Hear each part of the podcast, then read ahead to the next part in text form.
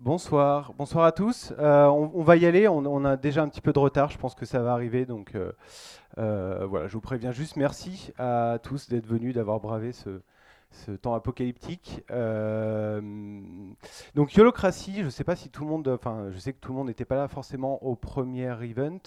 Euh, L'idée pour nous, c'est euh, comme on, observe. Alors d'abord, je, me présente quand même. Je m'appelle Julien. Je suis un des concepteurs et des animateurs du framework et de la communauté open source euh, Expedition, qui partage, propose, invente, euh, repackage des méthodologies pour des équipes qui veulent, euh, on va dire, concevoir des produits dans lesquels l'expérience utilisateur est vraiment au cœur de, la valeur.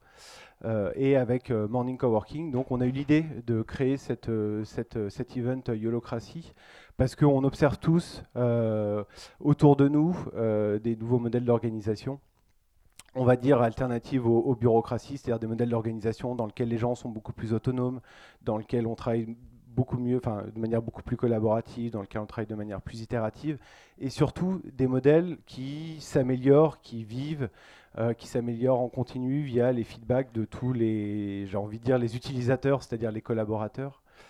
Et les particularités de ces nouveaux modèles, bah, d'abord en général, c'est quand ils sont bien mis en œuvre, euh, on remarque que euh, souvent les, gens sont contents d'y travailler. Euh, c'est assez responsabilisant et, ça permet, vraiment de, bah, de progresser au quotidien. Et du coup, il y a un vrai enjeu, je pense que Jonathan va en parler, de recrutement aussi des meilleurs talents en proposant ces nouveaux modèles d'organisation. Il y a aussi un enjeu derrière ces nouveaux modèles d'organisation de l'efficacité. Euh, Jean-Charles en parlera très bien aussi, c'est que c'est des, organisations qui fonctionnent très bien dans des environnements qui sont très complexes, très incertains et qui permet vraiment d'être beaucoup plus efficaces. Et euh, la dernière particularité, enfin une des autres particularités, pardon, c'est que euh, ben, contrairement au modèle bureaucratique, il n'y a pas un seul, et un seul et modèle. Je dirais que on doit réinventer à chaque fois, selon le contexte, son modèle, euh, en s'inspirant de ce qui est fait ailleurs, de ce qui est bien fait ailleurs, euh, parce que selon, euh, selon son marché, selon sa maturité, selon le nombre de personnes dans dans l'équipe, bah, évidemment, ça, ça, évolue, ça change, ça change énormément. Quelques détails pratiques. Donc, vous pouvez retrouver bah, quelques éléments là-dessus. Vous pouvez retrouver aussi les présentations et les modèles de, sous la forme de board Trello des anciens intervenants, enfin des intervenants du premier, du premier meetup sur yolocracy.org. Euh, et dès euh, demain, vous retrouverez euh, les présentations et les modèles de Jean-Charles Dallan et de Jonathan de, Talent qui vont euh, passer ce soir.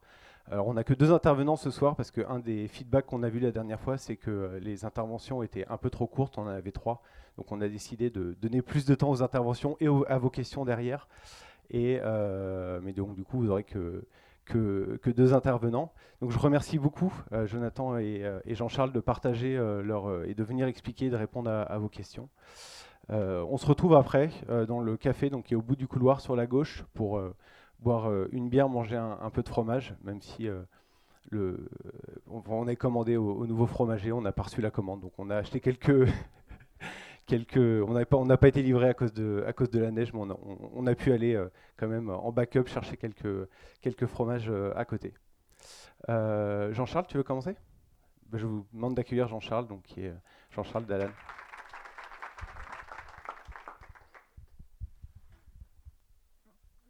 Super. Pour changer les slides, je fais moi à la main.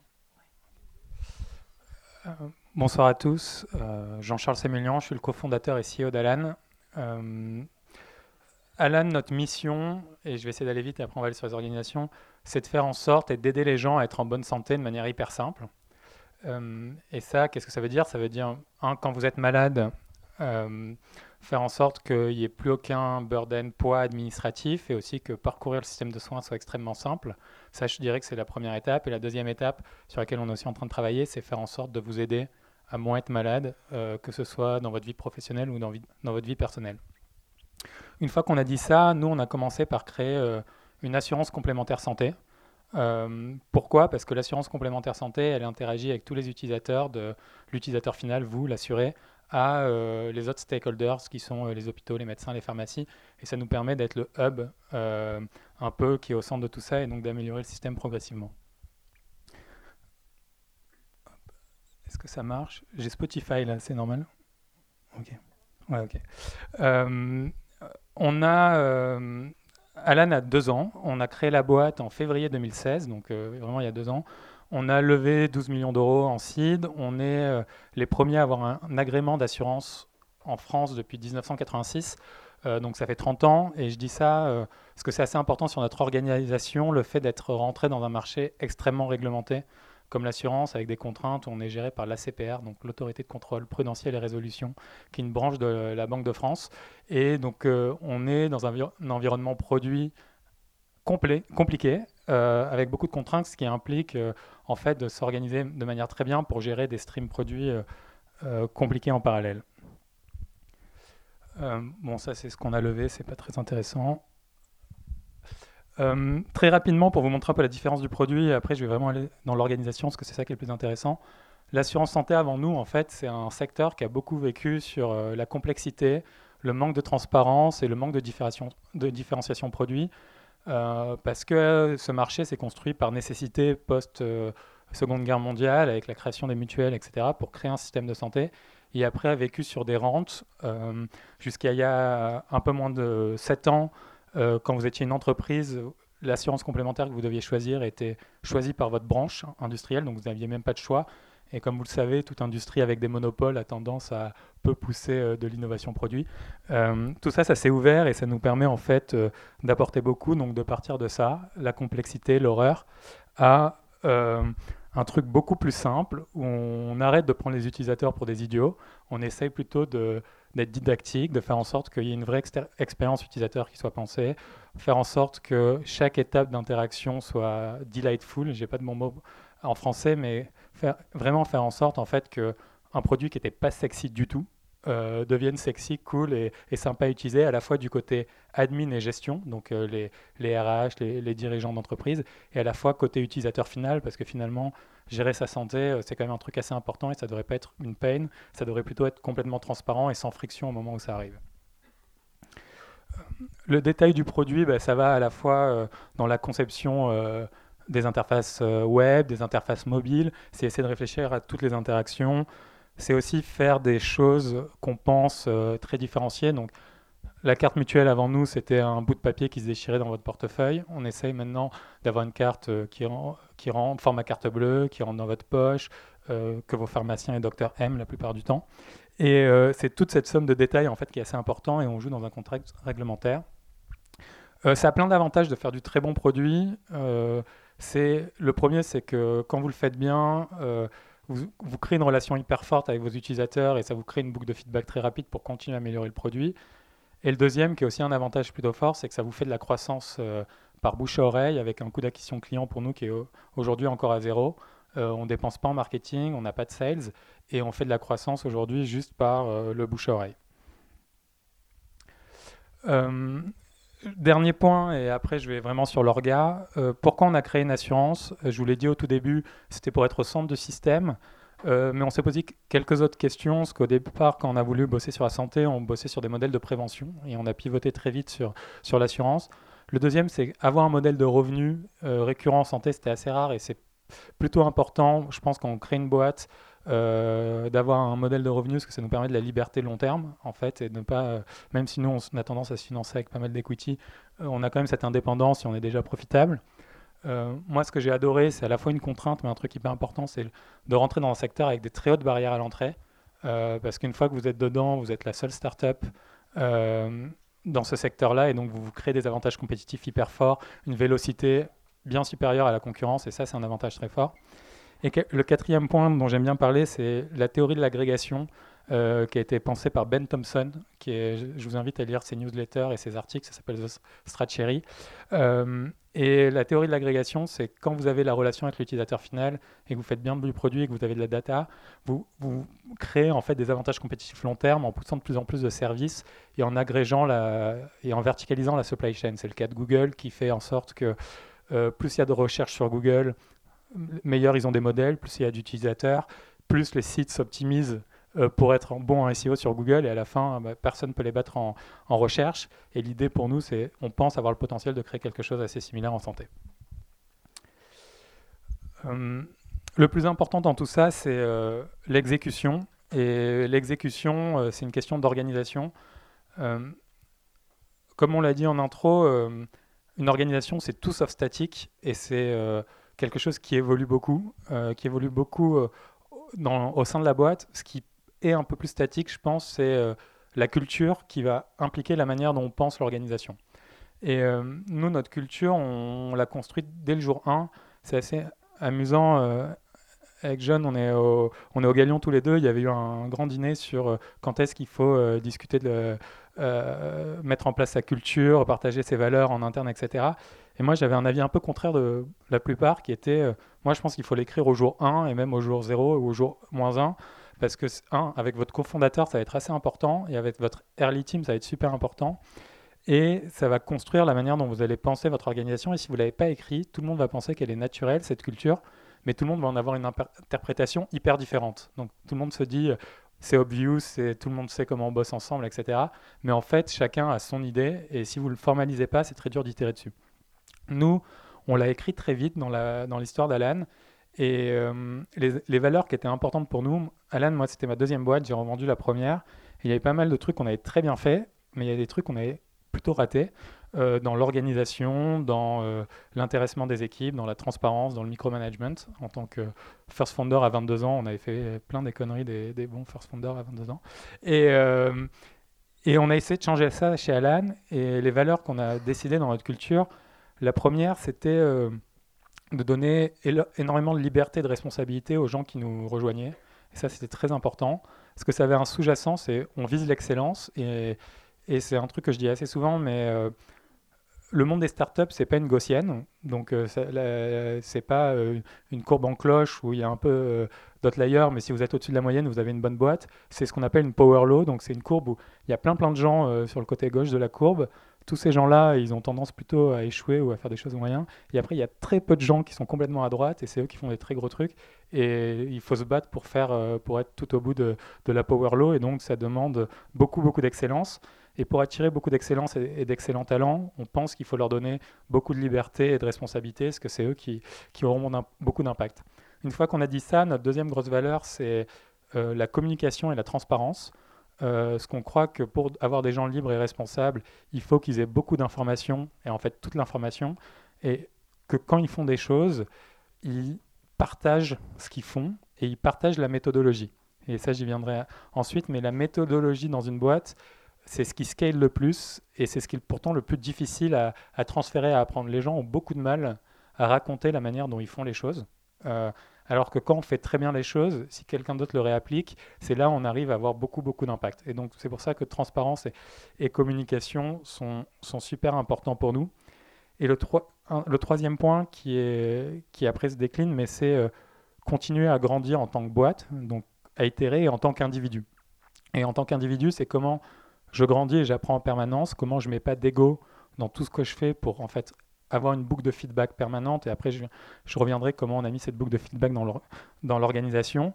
Et on pense que des individus qui grandissent en permanence, qui apprennent en permanence, qui essayent de trouver un équilibre de vie qui marche bien, vont faire grandir la boîte énormément. Et c'est cette combinaison de facteurs qui, nous, a fait notre culture et qui fait qu'on a construit notre organisation. J'ai aucune idée des slides. Euh, parce que c'est pas moi qui ai fait le deck. Bon, ça, on s'en fout, mais ça veut dire qu'on allait très très vite et qu'on est très fort. Euh, hop, et euh, bon, ça, c'est l'équipe. maintenant, il y a beaucoup plus de mixité, on est meilleur que ça. et je vais venir aux méthodes pour découvrir ça. donc, je vous ai parlé de transparence et responsabilité.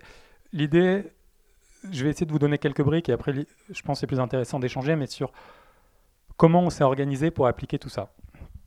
Euh, le premier truc, c'est comme je vous l'ai dit, on est dans un marché euh, hyper réglementé, hyper compliqué, où donc la manière dont on fait du produit, c'est pas juste euh, on, a une idée, on fait un petit truc, on le teste, on fait un A/B testing et ça marche. Non, on a un enjeu de contrainte réglementaire qui est, qui est chiant et du coup qui fait que il y a beaucoup de stakeholders dans les décisions aussi. Donc on a des stakeholders avec une expertise assurance, une stakeholder avec une expertise, enfin réglementation assurance, back-office assurance. Après il y a des gens en front, il y a de la tech, euh, il y a du design. Et du coup, euh, comment on organise des équipes euh, complexes sur des sujets complexes C'était un vrai sujet pour nous. Et comment on prend des problèmes qui semblent hyper durs et incassables, comme euh, créer la première nouvelle assurance depuis 30 ans, et on les, on les découpe en plein de sous-problèmes qui nous semblent en fait tous accessibles. Et ça, c'était un de nos gros enjeux. Et une des manières dont on l'a fait, c'était que toute la boîte, et pas seulement la tech, et pas seulement euh, s'organise avec des objectifs à la semaine. Donc on a déjà découpé tout notre monde en objectifs quantifiables et atteignables, mais très ambitieux chaque semaine. Et tout le monde le fait de la, du design, des ingénieurs, du customer service ou des personnes assurances. Donc même sur le côté réglementaire, etc., on découpe tout en sous-problèmes à la semaine pour avoir des objectifs. Et ça, ça a plein d'avantages. Ça a des avantages de, un, d'avoir l'impression d'avancer en permanence. Le second avantage, c'est que ça force les gens à réfléchir à comment j'attaque un problème et à décomposer un gros problème au départ et pas se dire juste je me donne trois mois pour faire ça. Euh, et donc décomposer un problème, souvent ça aide à mieux le définir, à mieux définir avec qui je vais interagir, de quelles ressources je vais avoir besoin. Et euh, le troisième point, c'est que ça ajoute beaucoup, toujours dans notre culture de, de responsabilité, de liberté, on demande aux gens de eux-mêmes décomposer leurs problèmes et d'être responsables de ce qu'ils font. Donc euh, le fait de se fixer des objectifs à la semaine, donc nous c'est tous les mercredis pour la semaine d'après et ça finit le mardi soir, qui sont communiqués à tout le monde dans la boîte et qui sont regroupés dans ce qu'on appelle une weekly update. Donc tous les mercredis soirs, il y a un mail qui part euh, de mon inbox à tous nos actionnaires et à toute l'équipe qui décrit les objectifs de la semaine passée, ce qu'on a atteint, pas atteint, euh, les objectifs de la semaine suivante et quelques métriques. Et du coup, ça fait que tout le monde est très accountable, dont nous, euh, et tout le monde se fixe des objectifs ambitieux pour que ça marche. Ça, donc ça, c'est le premier point, c'est comment on découpe les gros problèmes. Et nous, on a créé cet outil à la semaine euh, et qui se traduit après par de la communication. Donc vous voyez, en fait, dans chacun des trucs qu'on fait, il y a nos valeurs qui reviennent, c'est responsabilité, communication, ne pas avoir d'ego parce que partager de manière hyper transparente tout ce que je fais, tout ce que j'ai raté, les trucs sur lesquels je galère, ben c'est un, sujet qui est, qui est, hyper important et tout le monde le fait, euh, dont moi. Et donc ça, c'est la première brique, comment on découpe les problèmes. Après, il y a... Dans l'efficacité, nous, il y avait un, un, truc qui nous semblait assez important. Dans les... J'ai jamais trop aimé les meetings et j'ai toujours essayé de passer beaucoup de temps à essayer de rendre les meetings le plus efficaces possible. Et on réfléchissait à comment les supprimer, etc. Et j'en discutais beaucoup avec un, de mes potes qui est Pierre Valade, qui a créé Sunrise. Et, et lui me disait qu'il avait réussi à supprimer la plupart des meetings chez, Sunrise. Donc on a un peu réfléchi, on l'a fait venir pour un déj chez nous où il a un peu raconté l'histoire. Et ça a un peu tilté dans, la tête de tout le monde. Et on s'est dit comment on applique ça chez nous. Et on a complètement supprimé les meetings, mis à part euh, donc deux meetings qui restent et encore qui existent. Donc je vais d'abord parler de ce qui existe et après comment on a remplacé tout le reste. Ce qui existe toujours, c'est euh, la weekly engineering où ils vont juste traduire leur, leur sprint, euh, enfin les grandes tâches des prios dans leur sprint. Donc ça, c'est un meeting de euh, trois quarts d'heure avec tous les ingénieurs. Et la rétro, euh, mais de toute façon, il n'y a plus besoin de grand-chose. Mais... Et la rétro, qui est euh, juste un moment où, pareil, on est trois, trois quarts d'heure tous ensemble, une fois toutes les trois semaines, pour réfléchir à ce qu'on peut améliorer dans la boîte, euh, enfin, ce qui va très bien, ce qui va moyen et, ce qu'on doit changer. Et, c'est ces moments d'équipe. Et après, il y a, y a, de la communication, donc il y a les all hands, mais ce n'est pas vraiment un meeting. Tout le reste, on l'a remplacé par, nous, un outil qui est GitHub et des issues dans GitHub. pourquoi on l'a fait déjà et après comment on le fait? Pourquoi c'est un, euh, un meeting, quand vous mettez cinq personnes pendant une heure euh, dans une salle, euh, ou six personnes, ça fait six heures, et six heures, c'est quasiment une journée de travail, donc ça coûte très cher à la boîte.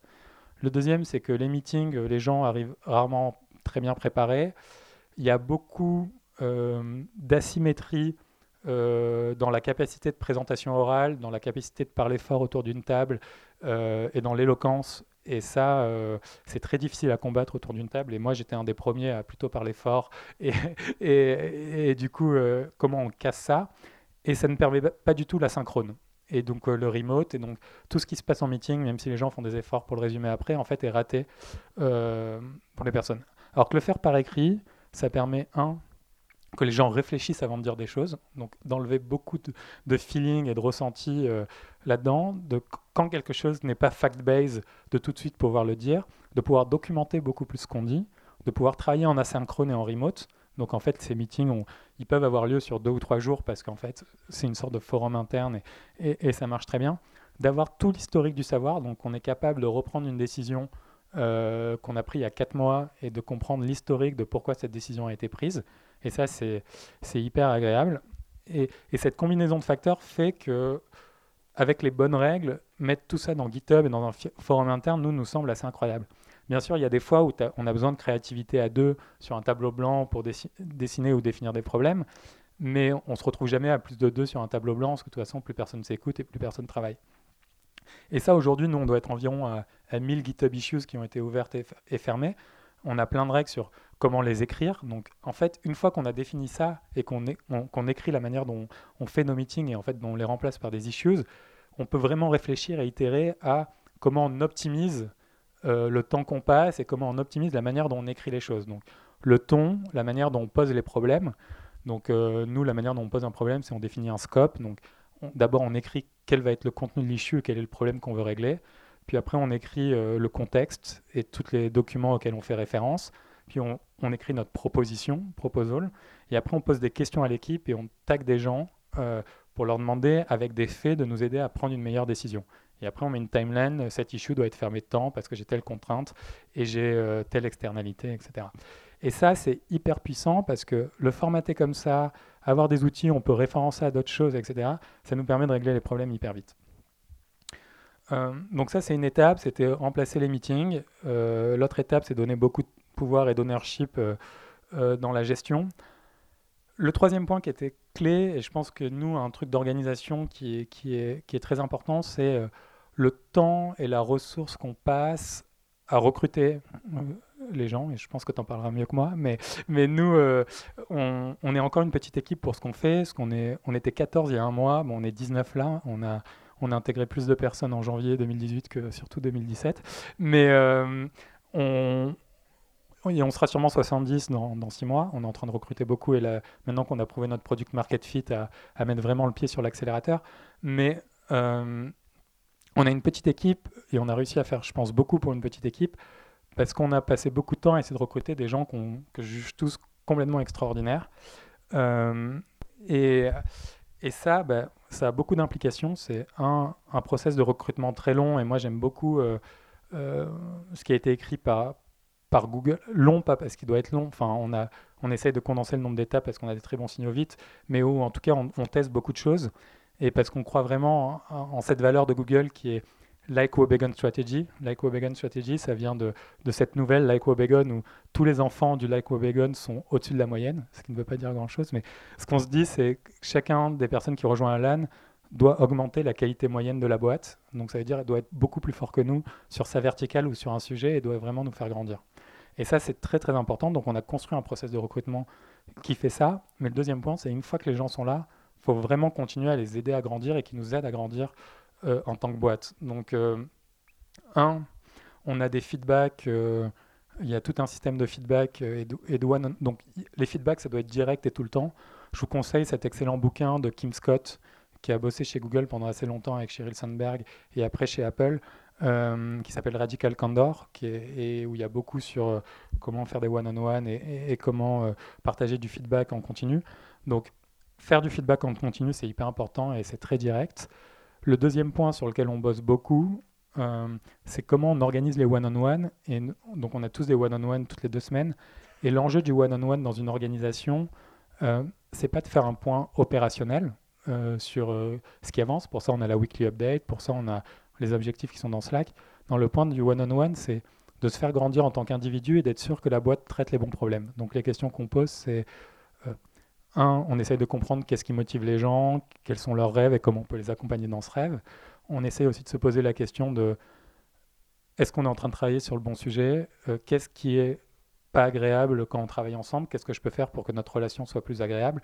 Et vraiment, c'est essayer de se faire grandir l'un l'autre, se faire des feedbacks constructifs pour qu'on s'améliore en tant qu'individu. Et ça, je pense que c'est un truc qui a été complètement transformant pour la boîte, c'est que on fait ça de manière très travaillé, les gens préparent leur one-on-one, les gens écrivent leur compte-rendu de one-on-one, les gens les partagent, et en fait, on a créé cette dynamique où euh, ben, on est tous beaucoup plus forts que ce qu'on l'était il y a deux ans, et, si on continue comme ça, ben, ça fait qu'on active de plus en plus. Un des grands dangers d'une boîte, c'est euh, plus vous grandissez, plus les rendements individuels sont faibles, parce qu'il y a le coût de la communication, etc. Et, et nous, on a l'impression, et c'est très dur, d'arriver à maintenir des rendements très hauts par individu. Euh, tout en se mettant pas une race au travail, même si, enfin, on va pas se mentir, une boîte qui travaille plutôt pas mal, mais on essaye vraiment de préserver l'équilibre vie privée, vie, professionnelle. Et, et ça, ça passe par beaucoup d'efficacité en fait, par vraiment beaucoup d'efficacité pour faire ça. je ne sais pas du tout combien de temps ça fait que je parle. J'ai combien de temps? Ok, j'ai 10 minutes, dont les questions? Bah ok, bah on va passer aux questions du coup. Et voilà.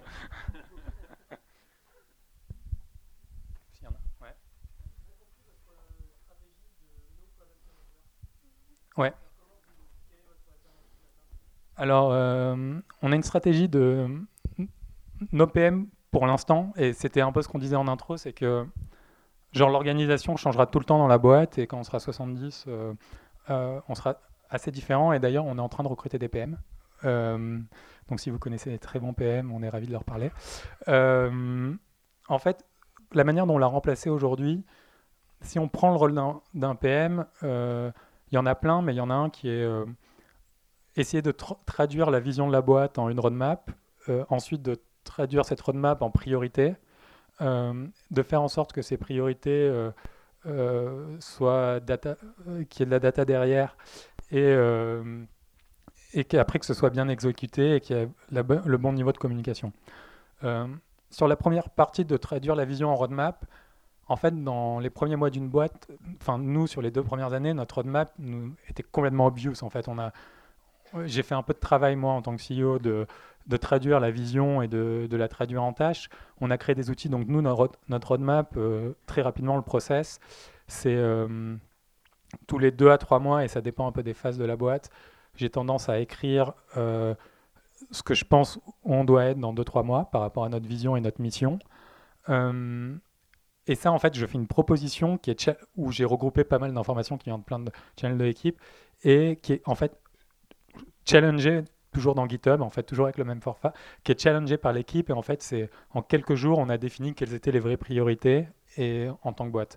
Après ça, chacun de manière individuelle, tout ça est traduit dans Trello. Donc, on a un Trello produit, un Trello euh, insurance et un Trello growth euh, pour les roadmaps. Après, on a beaucoup plus de boards un peu partout, mais euh, ces trois Trello-là sont priorisés en fait avec des due dates et après chaque semaine, chaque individu va aller taper les, bonnes tâches selon les priorités de la boîte et va être assez indépendant là-dessus. Donc sur l'aspect donc traduire la vision en roadmap, c'était assez obvious et on a beaucoup de feedback soit par le customer service, soit par ce qu'on veut faire parce que on n'est pas encore feature complete par rapport à ce qu'on voulait faire en termes de produit au lancement, parce qu'on a un produit très complexe et, on continue. Ça, c'était le, premier point. Et, après, sur l'orga et l'organisation, nous, on a créé une équipe.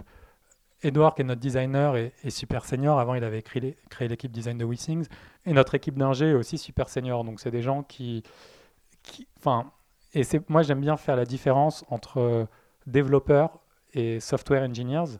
Et nous, on considère qu'on a vraiment plutôt des software engineers. Donc, et il n'y a rien de péjoratif sur développeurs, mais c'est des gens qui sont capables de vraiment euh, prendre des problèmes très complexes, de les découper, de les traiter. Et en fait, ils ont aussi un peu une approche produit. Euh, ce qui fait que bah, nos ingés on, prennent du product lead euh, quand ils sont en train d'éclater un problème. Et, on trouve que c'est assez important parce que ça crée beaucoup d'ownership de l'équipe d'engineering sur, les problèmes et donc ils se, posent des bonnes questions. Et après, le fait qu'on ait des outils de communication, donc dans Trello avec les weekly updates et les objectifs, fait que tout le monde peut challenger ça et qu'on a réduit marginalement le rôle du PM. Ça c'est ce qu'on fait maintenant. Maintenant, on est dans une phase où on, juge que on va, la boîte va grandir, on, doit être capable de gérer en, parallèle différents streams. Donc, euh, on va pas faire une organisation exactement en squad, mais ce que squad en plus c'est un peu connoté la manière dont Spotify le fait, mais euh, où on va avoir autour de, nos end users, donc le, le bénéficiaire final, euh, l'admin d'entreprise, euh, nous, en tant que Alan, on est aussi un user parce qu'on doit créer des outils d'administration de l'assurance derrière, etc. Là, on va créer des, sortes de, de, teams autour de ça. Et là, on pense qu'on va avoir besoin de, PM pour organiser pardon, et analyser la data, refaire le travail de priorité, parce que ça ne scale pas le fait que les priorités soient, faites euh, de manière séparée. Donc ça, c'est le premier point. Et après aussi, nous, on voit le PM comme... On va lancer sûrement des nouveaux services très ambitieux. Euh, qui sont pas de l'assurance, mais qui sont liés à la santé et un peu à la mission que je décrivais au tout départ. Et ça, on aimerait bien, on pense qu'un PM, c'est un mini CEO du produit sur ces sujets-là. Donc on recrute des PM pour faire ça aussi.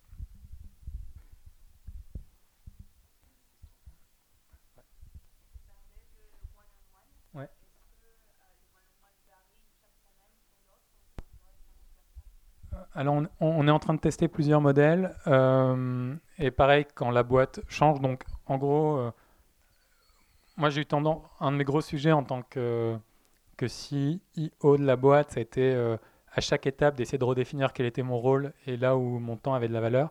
Donc là, j'ai redéfini mon rôle euh, tout début janvier euh, pour les 6 à 12 prochains mois. Et donc, j'ai plutôt fixé les, gens, les personnes avec qui je faisais un one-on-one et, c'est très cadencé. Et c'est plus avec tout le monde. Parce qu'avant, j'avais un truc un peu, plus, un peu plus large où je faisais des one-on-one avec tout le monde.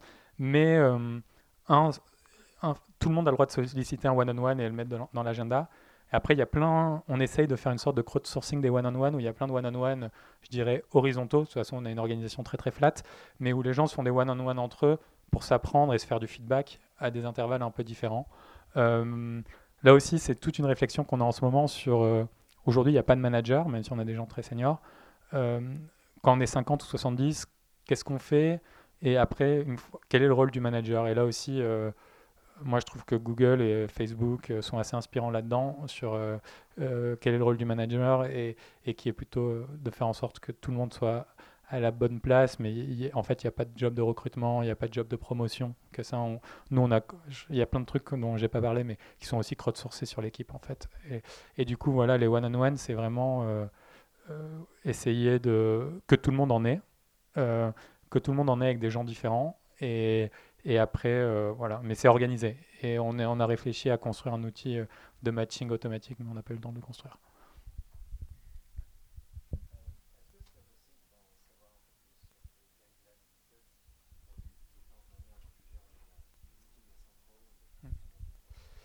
Euh, y a beaucoup de choses. En fait, on a tout un. Donc, dans GitHub, quand tu arrives chez Alan, en fait, euh, c'est notre wiki interne. Donc, tu as euh, les, les, 10 étapes pour arriver. Il y en a une, c'est Working at Alan. Et donc, ça décrit un peu tout ça.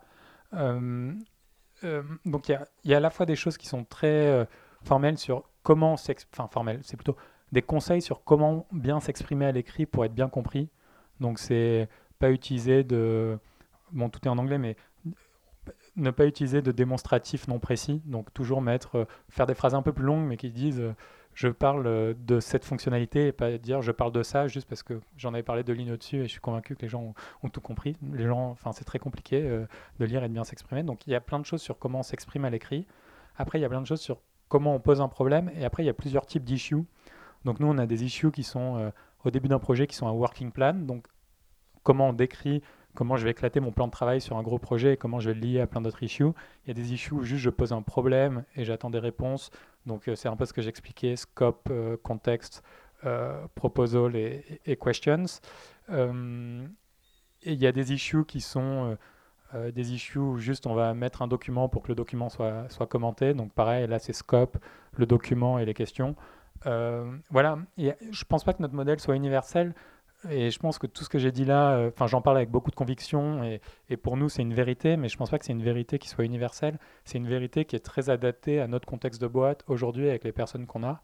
Euh, les, bonnes questions, et, et, je pense dans tout ce qui est dans les méthodes de travail, euh, il faut lire énormément, et il y a plein plein de bouquins et de documentation. Il faut rencontrer énormément d'entrepreneurs, il faut faire des talks comme ça, enfin, il faut, faut écouter et échanger, mais surtout, il faut être super analytique et non naïf. Euh, il y a plein de méthodes qui sont en train de, régler des problèmes que vous n'avez pas, donc ça sert à rien de les utiliser. Et il y a plein de problèmes que vous avez et que d'autres boîtes n'ont pas, sûrement. Et du coup, il faut vraiment réfléchir à qu'est-ce que je suis en train d'essayer de traiter et comment j'optimise par rapport à, ma boîte. Et, c'est un enjeu assez difficile parce que euh, gérer une boîte euh, en super forte croissance dans un marché où vous combattez contre vent et marée plein de choses, c'est déjà très dur.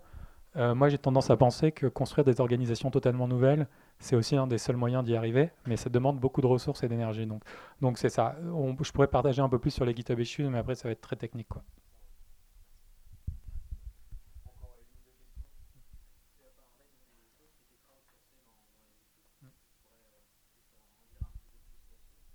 Euh, euh, bah, je, disais ça pour le process de review, par exemple. Donc, euh, le process de review, c'est pas moi, manager, qui vais te dire tu passes au niveau au-dessus. Donc, je crois que Firmin pas parlé de ça la dernière fois, mais nous aussi, on a une grille de salaire qui est d'equity qui est ouverte et qui est même publique. Elle était, on l'avait publiée sur Madines l'année dernière. Ouais, ouais, pardon. et donc, on a cette grille donc, qui est ouverte, donc tout le monde a accès au salaire et l'equity de tout le monde, qui est tranche de niveau et d'expérience. Euh, pour chaque niveau, c'est décrit, pas toujours aussi bien que ce qu'on voudrait, mais ce qu'on attend, donc ce qu'on attend d'un ingénieur niveau F, ce qu'on attend d'un ingénieur niveau E, etc., de manière formelle. Euh, et après, le process de review qu'on a tous les six mois, euh, c'est la personne va dire déjà quels sont ses achievements, là où il se sent très fort, là où il a envie de grandir, où elle a envie de grandir, et là où elle a, est-ce qu'elle se sent performer à son niveau ou est-ce que je sens performer au niveau d'au-dessus ou au niveau d'en dessous. Et après, on va demander à cinq personnes euh, qui sont de son équipe, mais aussi pas de son équipe, de faire ce même process de review sur cette personne-là. Et du coup, ça fait qu'il y a plein d'avis euh, qui sont crowdsourcés euh, et il n'y a pas une personne. On a un référent, mais le référent, c'est pas forcément un, fondateur. Il y a un référent qui va essayer de, de, prendre toute cette info et à la fin de la packager. Mais voilà, donc c'est vraiment la boîte qui va décider si la personne euh, mérite une hausse de salaire et d'equity parce qu'elle performe au, niveau d'au-dessus. Et ça, on pense que le faire avec beaucoup de transparence, le faire avec beaucoup de gens de l'équipe, ça force, un, tout le monde à réfléchir à ça, et deux, on pense que c'est plus juste et on pense que ça scale mieux. Et après, on peut, quand je dis ça, après, il y a dans le produit aussi, dans les priorités, n'importe qui dans la boîte peut changer la priorité d'Entrello, juste expliquer pourquoi il a changé et prendre une tâche. Quoi. Et on a totalement confiance sur le fait que les personnes de la boîte font les bonnes choses et euh, réfléchissent euh, bien. Et si on se dit euh, on n'est pas d'accord, quelqu'un va le dire aussi. Quoi. Et c'est ça qui est hyper sain, c'est que tout le monde a voix au chapitre et tout le monde est capable de dire ça c'est la priorité numéro un de la boîte, je pense. Et il y a quelqu'un qui va dire non pour telle et telle raison, il va avoir un, un petit débat là-dessus et, ce sera décidé. Et pour moi, ça me laisse beaucoup, beaucoup de liberté aussi dans ce que je dois faire parce que j'ai une confiance absolue sur ce que tous les autres de la boîte font. Quoi. Ben, si c'est pas pareil qu'on est 70, et qu'on a raté. Mais on va faire en sorte que, que ce soit pareil.